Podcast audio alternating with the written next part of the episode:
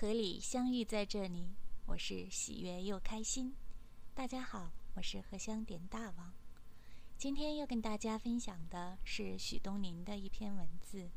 想起草药，或许是从小在乡下长大，光脚丫子在山野间奔跑，在这个秋雨绵绵、下了十来天的小城，想起那些山野奔跑的日子。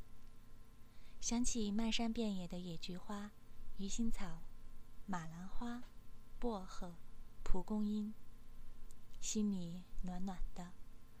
它们是开在童年的花，是家里餐桌上的一碗野菜，是大地的馈赠，却更像是耐心陪伴我成长的小伙伴。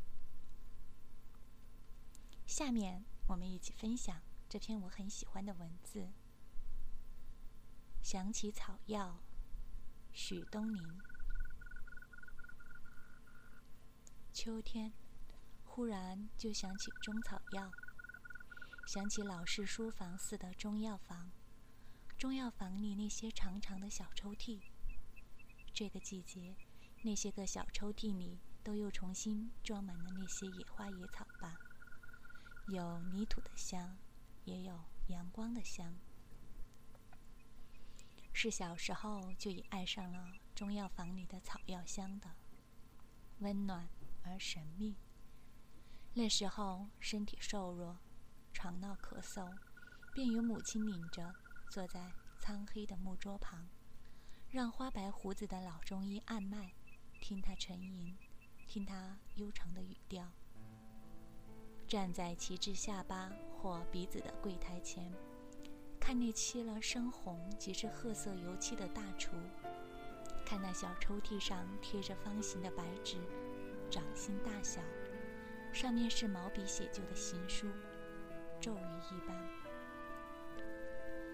如今忆起，我一直迷恋的，竟是草和文字之间的一种温暖而神秘的组合。一株草还可以入药，入了药的。还可以拥有这样令人浮想的文字空间。百合到底是政客窃谈，还是用来书写百年好合的愿望？金银花，这香降了心火，那香还会顺路捎来金银富贵吗？想起《本草纲目》，想起古老的东方文化里，一株草，甚至一株草的根。茎、叶、花或者果，在中药房的木质抽屉里，在花白胡子的老中医的毛笔里，竟有了那一份不可说的天机玄妙。霓虹的陶罐热气腾腾，草药的苦味和香味游魂一样，在老宅子的屋檐下弥散。于是，脸色清白的女儿家渐渐唇霞红润，重拾花针。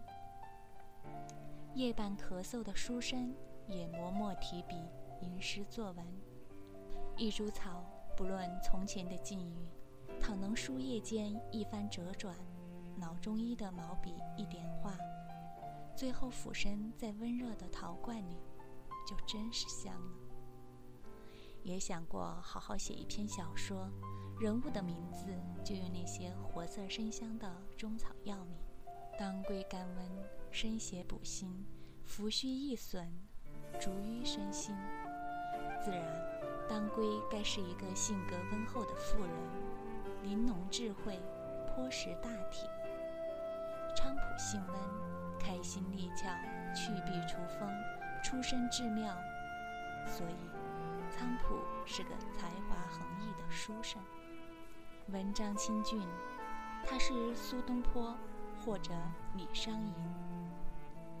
甘草甘温，调和诸药，治则温中，生则泻火。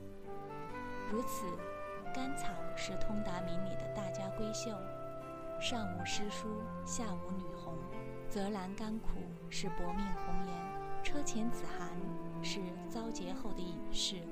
苍儿子苦是晚景凉薄的末路英雄，是李广南风。柴胡味苦，让他做泼皮的小厮；茅根未干，让他做乡间大脚的丫头。如此，秋野上的根根草草，在泛黄的指尖，都寻着了自己的灵和肉，在人间烟火里饱受煎熬，却完成了慈悲的关怀和救赎。如此，转身看那秋野上的草儿，都觉得一个个，竟都透出了骨子里的那一缕风雅墨香。感谢亲爱的小伙伴们的耐心倾听，晚安，做个好梦。